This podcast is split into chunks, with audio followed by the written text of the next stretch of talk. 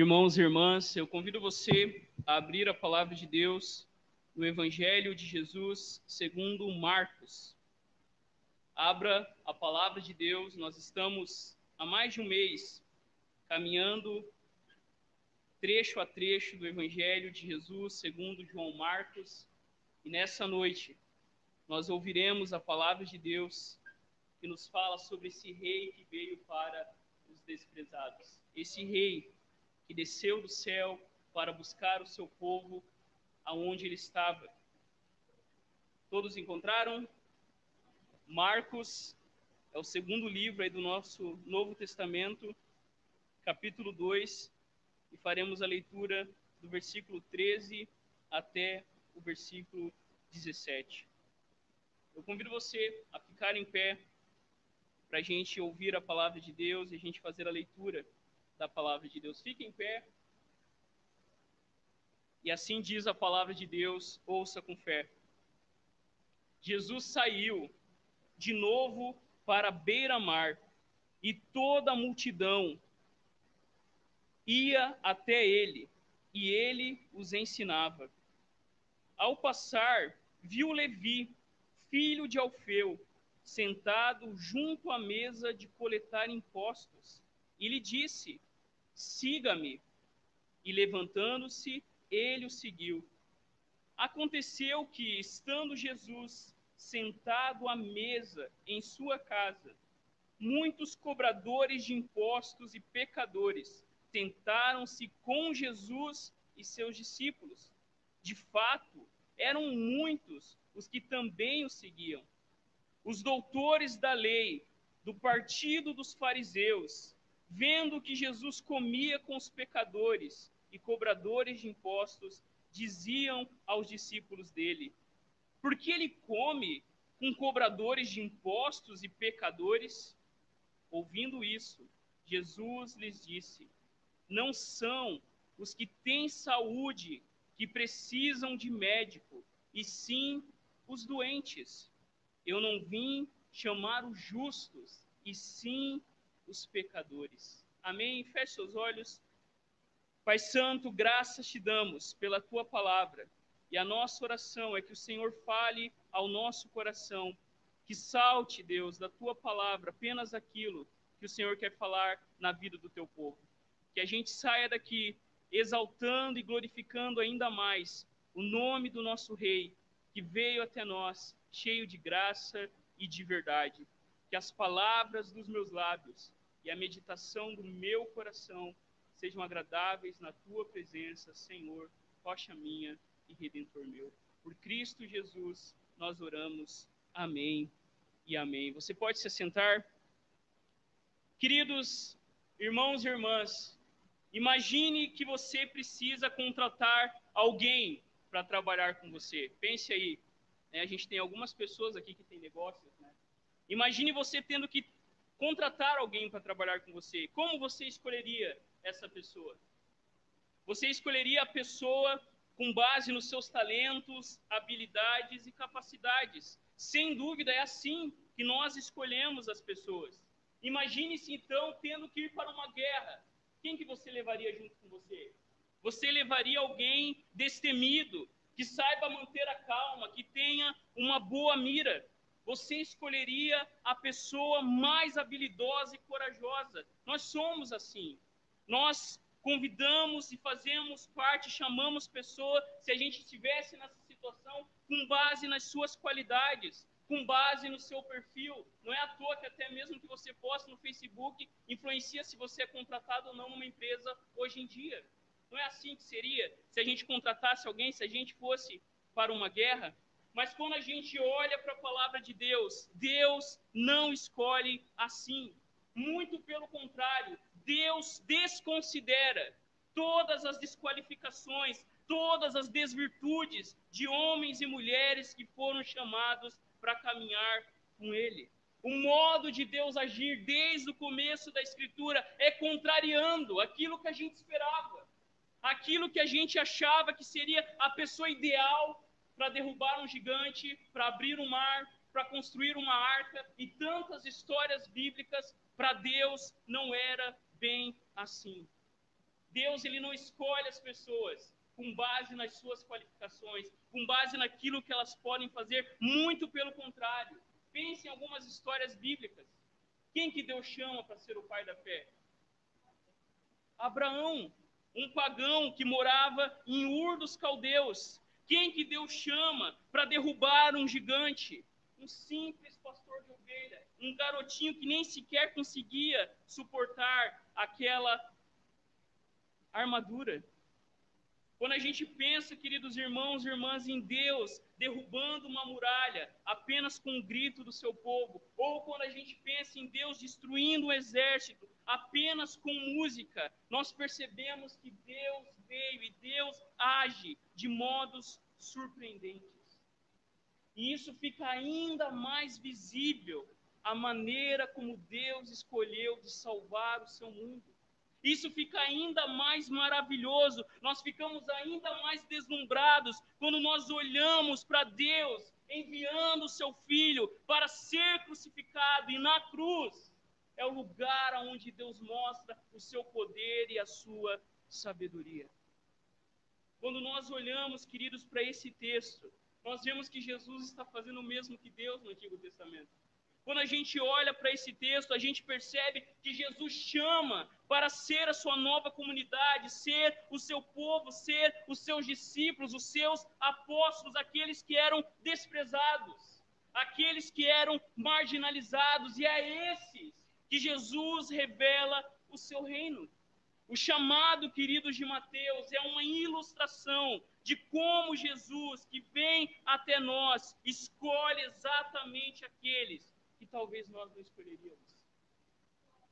Jesus vem para as crianças, Jesus vem para as mulheres, Jesus vem para os publicanos e pecadores, Jesus vem para os doentes, para os enfermos, para os impuros. Jesus vem exatamente para aqueles que ele desde o começo sabia que seriam o seu povo.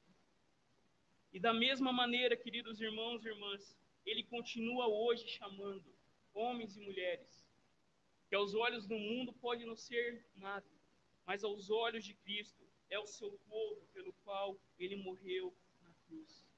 E hoje ainda Jesus continua dizendo para mim e para você: siga-me, vinde a mim, vocês que estão cansados e sobrecarregados. Ele continua. Essa ilustração de Mateus é apenas uma demonstração que Jesus continua chamando homens e mulheres, chamando a dona de casa tarefada, chamando o pai de família cansado, chamando a mãe que acabou de dar à luz, chamando homens e mulheres que sofreram, que têm traumas e dramas. Jesus continua chamando todos aqueles que podem encontrar nele salvação. Queridos, nessa noite, o resumo do sermão, para você gravar de tudo que eu vou falar, você vai ter uma boa parte. O resumo do sermão é o seguinte: nessa noite, nós veremos que esse rei vem para chamar os pecadores, caminhar com eles e oferecer cura para o seu coração. Jesus vem para chamar os pecadores, Jesus vem para caminhar com eles e Jesus vem para oferecer cura para o coração daqueles que carecem do médico dos médicos. Olha aí no texto, queridos, e veja comigo a primeira verdade. A primeira verdade que salta os nossos olhos é que esse rei chama os pecadores. Olha aí o versículo 13. Jesus, a gente já viu isso várias vezes.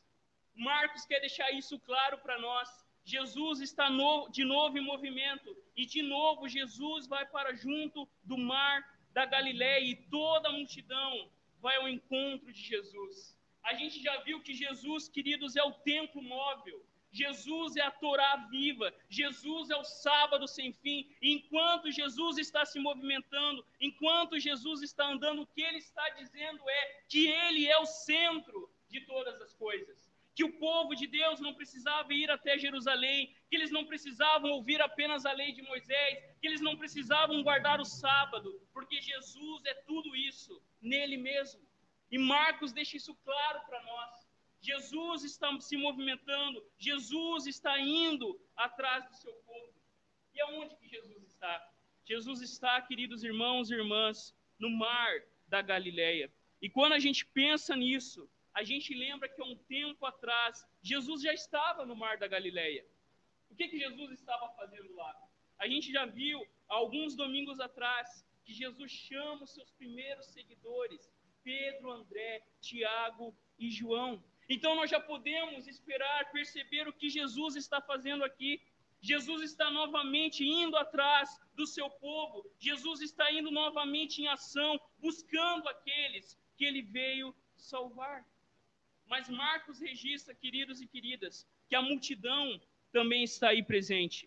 A multidão também está seguindo Jesus, e olha o que o texto diz: toda essa multidão ia ao encontro de Jesus, e ele os. O que, que Jesus fazia? Ensinava. Aqui está um resumo do ministério de Jesus desde o começo do seu ministério, através das suas palavras, através dos seus atos poderosos, o que Jesus estava fazendo era ensinando a palavra de Deus. O que Jesus estava fazendo, queridos irmãos e irmãs, era proclamando o reino de Deus através das suas palavras e através dos seus atos. Pense no Sermão do Monte em Mateus, Jesus sentando na montanha ensinando. Pense em Lucas, apresentando as suas parábolas, histórias que Jesus contava para ensinar sobre o reino de Deus. E essas histórias e esse ensino de Jesus tinham um objetivo: chamar as pessoas, chamar os pecadores. Cada história que Jesus contava era um alerta, cada história que Jesus apresentava era a realidade do reino de Deus que havia chegado. E era isso que Jesus estava dizendo chamando as pessoas ao arrependimento, chamando as pessoas à fé, anunciando que o reino de Deus estava entre o povo.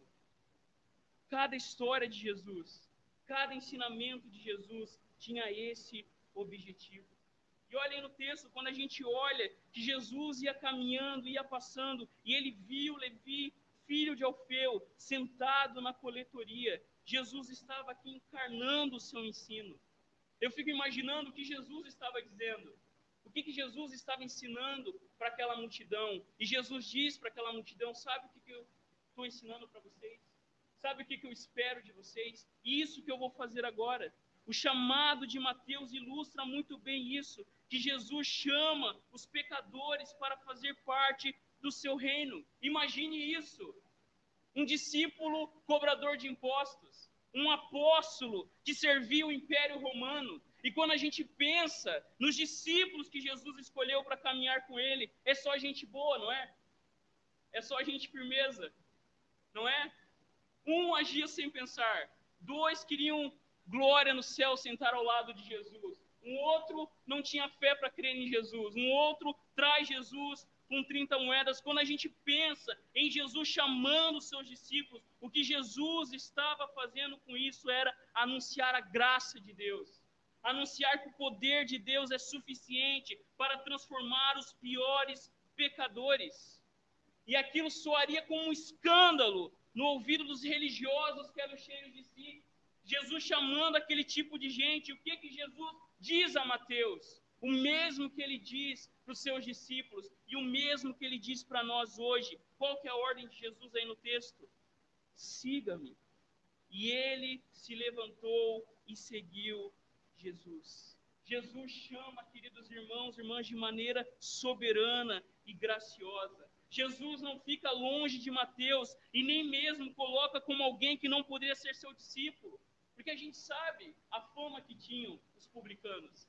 A gente sabe que os coletores de impostos, muitos diziam que eles eram ladrões, avarentos, que ficavam extorquindo as pessoas, mas o que Jesus está fazendo aqui, ao chamar Mateus para seguir ele, é realmente, queridos irmãos e irmãs, demonstrar que Jesus vem e chama e entrega a sua salvação, até mesmo para aqueles que eram traidores.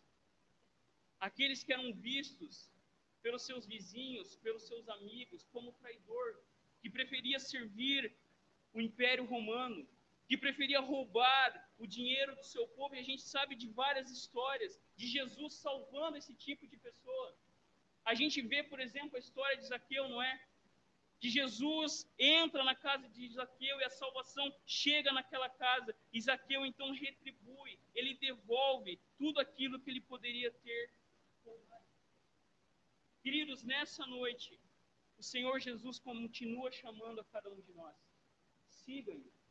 Não seguir uma lista de regras, não seguir uma filosofia, não seguir um plano pronto, muito pelo contrário. O chamado de Jesus é um chamado radical. E Mateus atende a esse chamado. Ele não questiona o chamado de Jesus, mas ele se levanta e ele segue Jesus, ele obedece. E quando Jesus chama os pecadores, o que Jesus espera de nós não é apenas uma confissão oral, mas é obediência.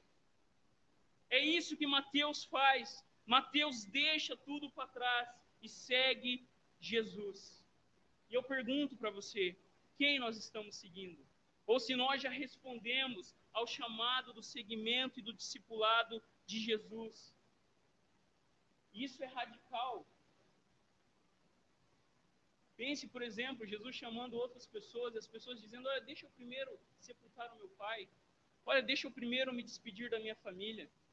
Ou tentando seguir Jesus da sua maneira, dizendo que seguiria Jesus. E Jesus mostra, queridos, a radicalidade do seguimento de Jesus. A única coisa que faz a gente seguir é a voz de Jesus. A única coisa que faz a gente realmente entrar no discipulado de Jesus é quando ele vem e nos chama esse ato de fé. Porque olha no texto e veja comigo a segunda verdade.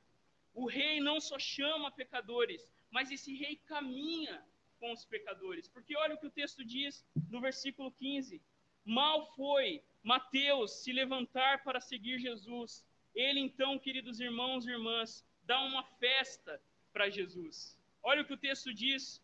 O texto diz: achando-se Jesus à mesa na casa de Mateus. Ao ouvir o chamado de Jesus, Mateus não parte, observe isso, para uma espiritualidade privada. Mateus não é chamado a viver nos montes. Mateus não foi chamado a abandonar a sua vida, muito pelo contrário. O chamado de Jesus é seguir a Ele, renunciar todas as coisas e ser enviado novamente ao mundo. Isso significa seguir Jesus. Jesus nos chama a Ele mesmo, mas nos envia novamente ao mundo, porque olha o que o texto apresenta. Mateus segue Jesus e o que Mateus faz? Mateus de imediato dá uma festa e Lucas escreve que Mateus fez essa festa em honra a Jesus.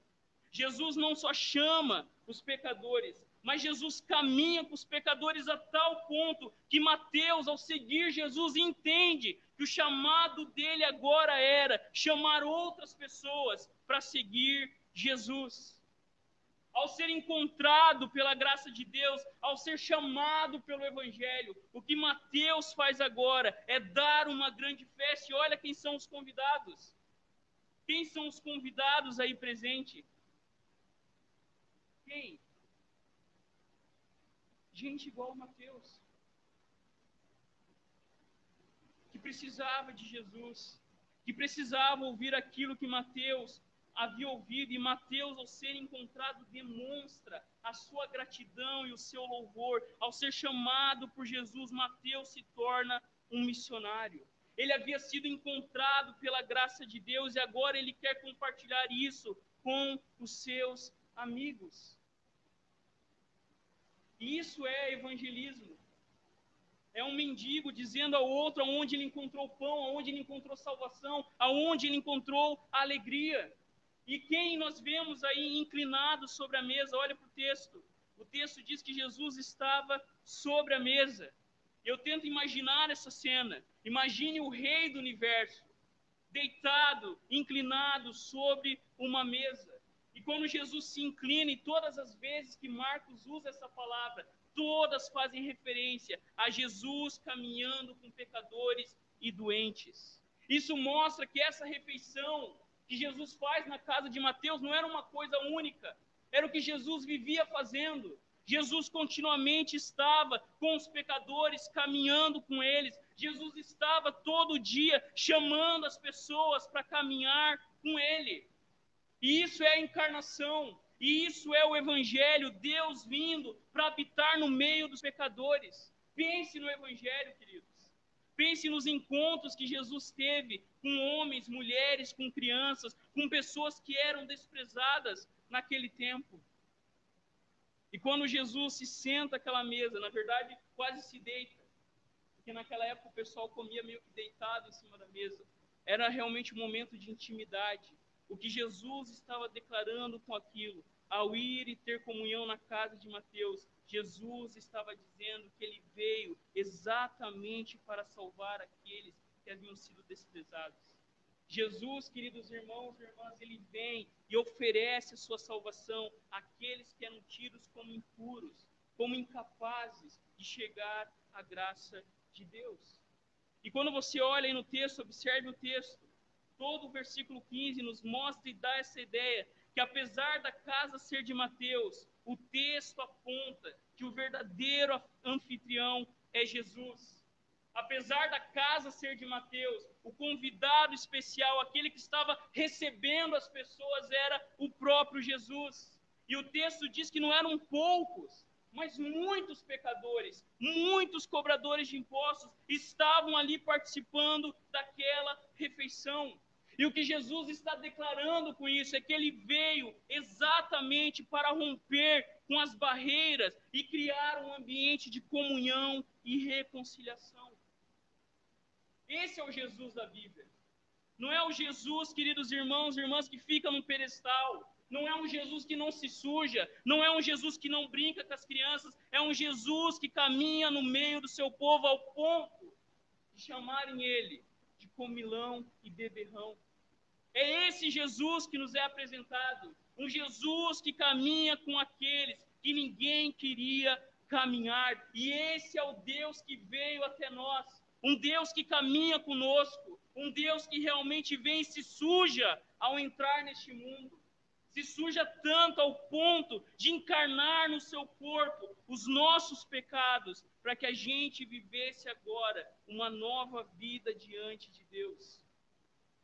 É esse o banquete que a igreja oferece. É esse o banquete da graça de Deus que nós somos chamados a viver. Para Jesus, queridos irmãos e irmãs, não há quem não possa ser salvo. Para Jesus, não há quem não possa receber o perdão e a graça de Deus. E o que a gente deve fazer quando a gente olha para esse texto? É fazer da nossa casa um lugar onde Jesus é um anfitrião é fazer do nosso lar um ambiente onde as pessoas podem ouvir sobre esse Deus que veio do céu para trazer salvação. Porque olha como o texto termina, o verso 16, e a gente vê a terceira e última verdade. Esse rei, queridos, que chama os pecadores, que caminha com os pecadores, também cura os pecadores. Olhem o texto. Como a gente sempre vê em vários momentos, Marcos nos apresenta aí os escribas dos fariseus, os doutores da lei. E olha o que o texto diz: os escribas dos fariseus, vendo Jesus comer em companhia dos pecadores e publicanos, perguntavam não a Jesus, mas aos discípulos dele. Marcos está dizendo que para os fariseus aquilo era tão absurdo eles estavam tão doentes sem perceber, eles estavam tão cegados pelo orgulho, eles estavam tão tidos como os que não precisavam de salvação, que eles nem chegavam para perguntar para Jesus. Quando a gente olha para esse texto e vê os fariseus perguntando não para Jesus, mas para os discípulos dele, o que nós vemos é que aqueles homens aqueles doutores da lei, aqueles líderes religiosos, olhavam para Jesus e achavam que Jesus era tão impuro como aqueles que estavam ao redor dele. E quando a gente pensa nesse grupo, nos fariseus, a gente já falou um pouquinho deles há um tempo atrás, eles estavam sempre farejando. Lembra do professor do seminário que ele explicou isso? Quer saber o que é o fariseu? De faro. Eles estavam sempre farejando o pecado dos outros. Eles estavam sempre correndo atrás para ver aqueles que estavam. Eles eram né, os coronéis do céu. Eles eram né, os policiais da Torá, a polícia da Torá.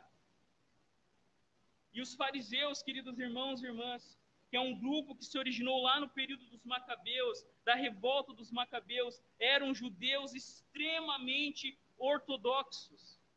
Eles defendiam a Torá, o sábado, com unha, unhas e dentes. E quando eles olham para Jesus no meio daquela refeição, eles ficam ofendidos. Porque para eles tudo aquilo é um absurdo. Para eles o alimento não havia sido devidamente preparado. Para eles, queridos irmãos e irmãs, o ambiente não seguia o protocolo. Para eles, os participantes não eram dignos de estar ali. Quando Marcos apresenta os fariseus, o que Marcos está nos lembrando, queridos irmãos e irmãs, é que esses homens achavam que eles estavam acima da média. Eles achavam que eram sãos. Eles achavam que eles eram justos. Eles achavam que eles não precisavam de salvação, porque eles conseguiam obedecer à lei de Deus. Eles davam dízimo até mesmo das coisas pequenas. Eles oravam com regularidade, eles se gabavam da sua religiosidade. E quando eles olham para essa cena, Jesus comendo com pecadores, eles não percebem que os mais doentes aqui nesse texto são eles mesmos. Que os mais enfermos não são os pecadores, porque o próprio Jesus havia declarado que os pecadores reconhecem o seu fracasso, reconhecem a sua falência, reconhecem a sua insuficiência e correm para Jesus. Mas os religiosos estão cheios de si e eles não conseguem enxergar que eles mesmos precisam de salvação. Que eles também estão doentes. E quando a gente pensa no apóstolo Paulo, que era um fariseu, que era um guardador da lei, que quando foi encontrado pela graça de Deus, que quando foi encontrado por aquilo que Jesus fez na cruz, quando ele entendeu que ninguém pode se apresentar diante de Deus através das suas boas obras, Paulo escreve na sua carta e diz assim: Irmãos, considerem a vocação de vocês. Não foram chamados muitos sábios segundo a carne, nem muitos poderosos, nem muitos de nobre nascimento pelo contrário, Deus escolheu as coisas loucas do mundo para envergonhar os sábios, e escolheu as coisas fracas do mundo para envergonhar as fortes. E Deus escolheu as coisas humildes do mundo e as desprezadas e aquelas que não são para reduzir a nada as que são, a fim de que ninguém se glorie na presença de Deus. Paulo sabia o que estava dizendo aqui, porque ele mesmo um dia era perseguidor da fé cristã. Paulo também um dia se gabava de guardar a lei, de obedecer aos mandamentos de Deus. Mas quando Paulo foi chamado por Jesus, quando Paulo também ouviu o chamado de Jesus, siga-me, ele caiu e se encontrou com Jesus. E ele entendeu que ele era, como ele mesmo declara, o pior dos pecadores. A religiosidade, queridos irmãos e irmãs, nasceu com Adão e Eva e não com Jesus. A religiosidade nasceu com Adão e Eva quando eles tentaram, através do seu esforço, tapar a sua nudez. Mas lá no Gênesis, Deus já mostra reflexos do Evangelho quando ele mata um animal e faz roupa para o seu povo. Porque olha como o nosso texto termina, versículo 17. Quando Jesus ouve que os doutores fariseus estavam ali questionando seus discípulos. Jesus diz o seguinte: os sãos não precisam de médico, e sim os doentes. Eu não vim chamar justos, e sim pecadores.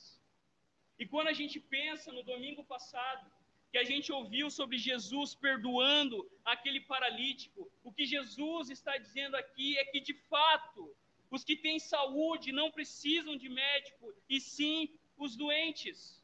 Isso que Jesus está dizendo aqui era um provérbio comum que declarava que os médicos existiam para aqueles que precisavam deles, ou seja, os doentes. Mas Jesus aqui aplica esse provérbio, dizendo que as pessoas precisavam de cura espiritual.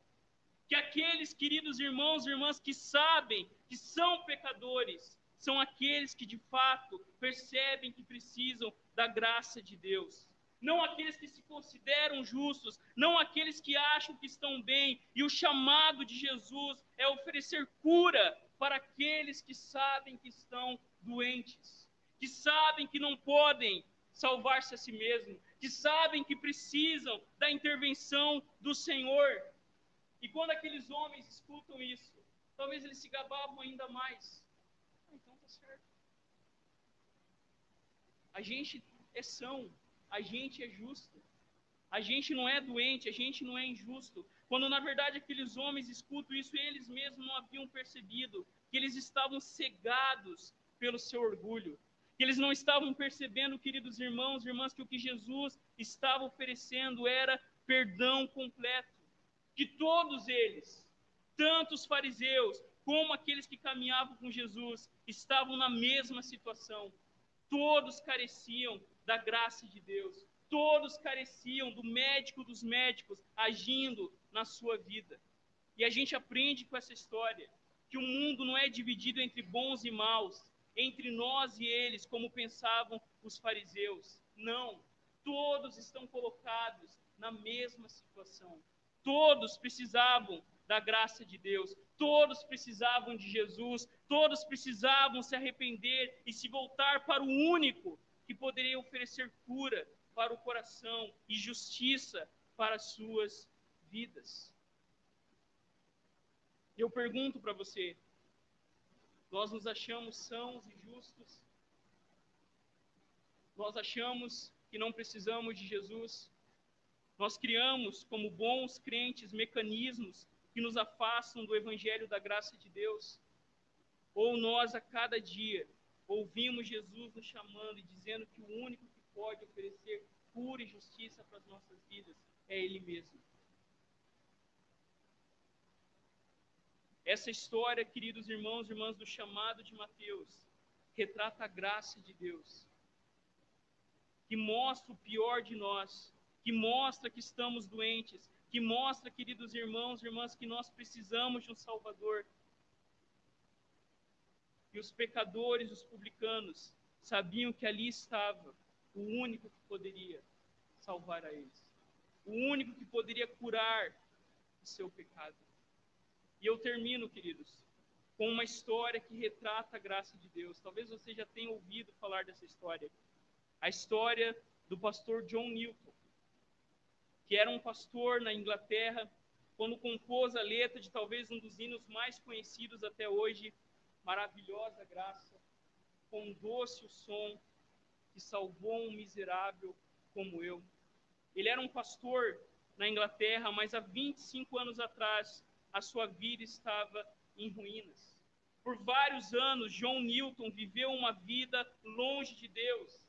E por um tempo da sua vida, ele trabalhou como capitão de um navio negreiro. Em uma tempestade onde ele achava que iria morrer, o Senhor começou a chamá-lo e Newton atribuiu a Deus aquele livramento. Eles não morreram porque Deus havia salvado aquele navio. E naquela tempestade ele começou a ler o Novo Testamento, mas ainda assim ele tentava fugir de Deus. Ainda assim ele se via como aquele filho pródigo que corre para longe de casa. Mas algum tempo depois, acometido por malária, por malária, John Newton percebeu que Deus estava chamando ele a se entregar à sua graça. Que Deus estava chamando aquele homem que havia vivido uma vida toda rejeitando o Senhor, zombando do Evangelho, fazendo piada da obra de Jesus. E numa ilha, John Newton não pôde mais resistir ao chamado de Deus. E ele entregou a sua vida ao Senhor. Um homem que antes xingava Deus, um homem que antes zombava do evangelho, agora exalta a Deus e prega o evangelho. Um homem que foi traficante de escravos, agora influencia um dos maiores abolicionistas da Inglaterra. Como explicar tamanha transformação na vida desse homem? E semanas antes da sua morte, quando John Newton já estava velho e debilitado, ele explicou: A minha memória praticamente se foi, mas ainda consigo me lembrar de duas coisas: que sou um grande pecador e que Cristo é um grande Salvador. Somos, queridos irmãos e irmãs, tremendos pecadores, vacilões, mas nós temos um Salvador ainda maior, ainda mais grande, ainda mais tremendo, que chama pecadores e cura pecadores. Amém? Queridos, três aplicações para a nossa vida, vou pedir para o Robson colocar. A primeira aplicação, queridos, que passo de fé Deus está chamando você a dar? Para Mateus era seguir Jesus e para nós continua sendo isso. E eu lembro aqui para vocês algo que o pastor Dietrich Bonhoeffer, morto pelo nazismo, ele escreveu. Ele diz assim: a falta de fé alimenta-se da graça barata, porque deseja persistir na desobediência. E eu pergunto para você nessa noite: que passo de fé Deus está chamando a gente a dar? E quando a gente olha para Mateus, fé não é apenas você intelectualmente crer em Jesus, confiar em Jesus, mas na nossa vida prática. Que ato, que passo de fé Deus está chamando eu e você a dar?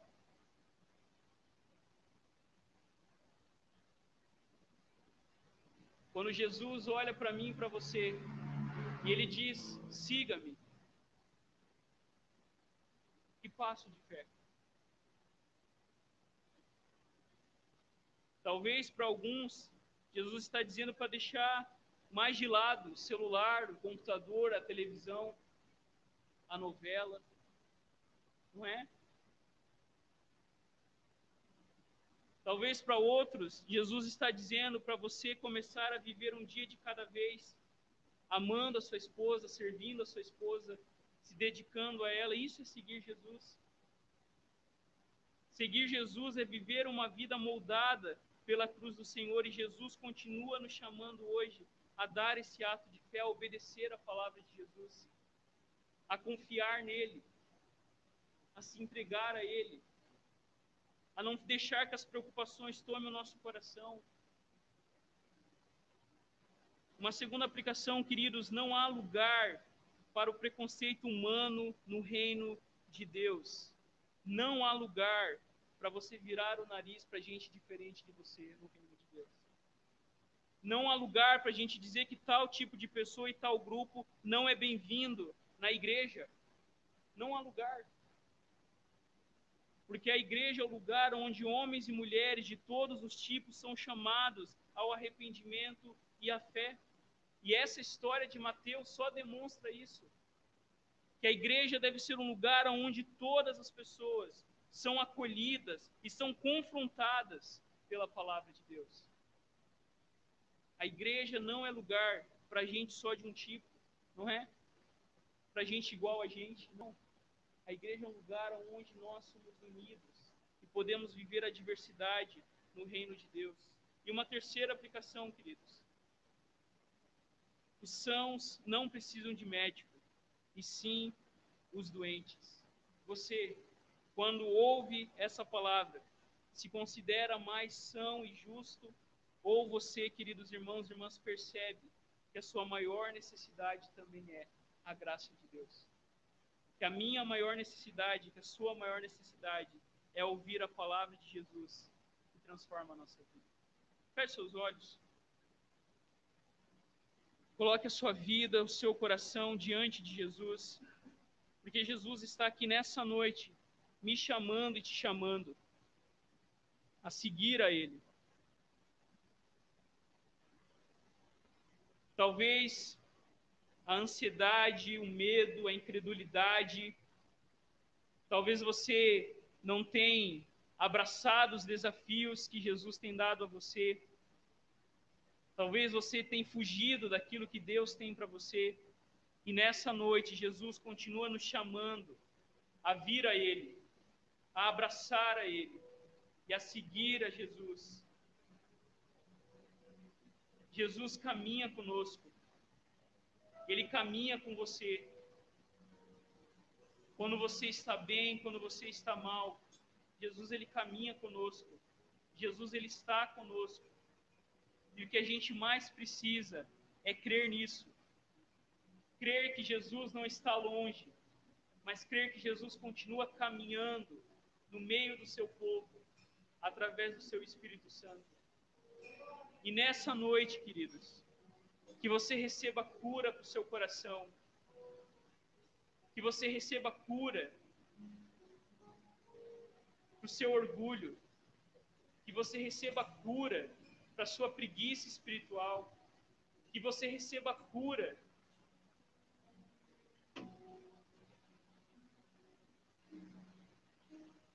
Senhor nosso Deus, nós te damos graças, graças pelo teu evangelho, graças porque o Senhor nos chama, graças porque um dia nós ouvimos o Senhor nos chamando, um dia a tua maravilhosa graça veio até nós, e nós que estávamos, ó Deus, mortos nos nossos delitos e pecados, nós que estávamos à semelhança de Mateus, vivendo uma vida longe do Senhor, vivendo uma vida sem sentido, fomos encontrados pelo Senhor.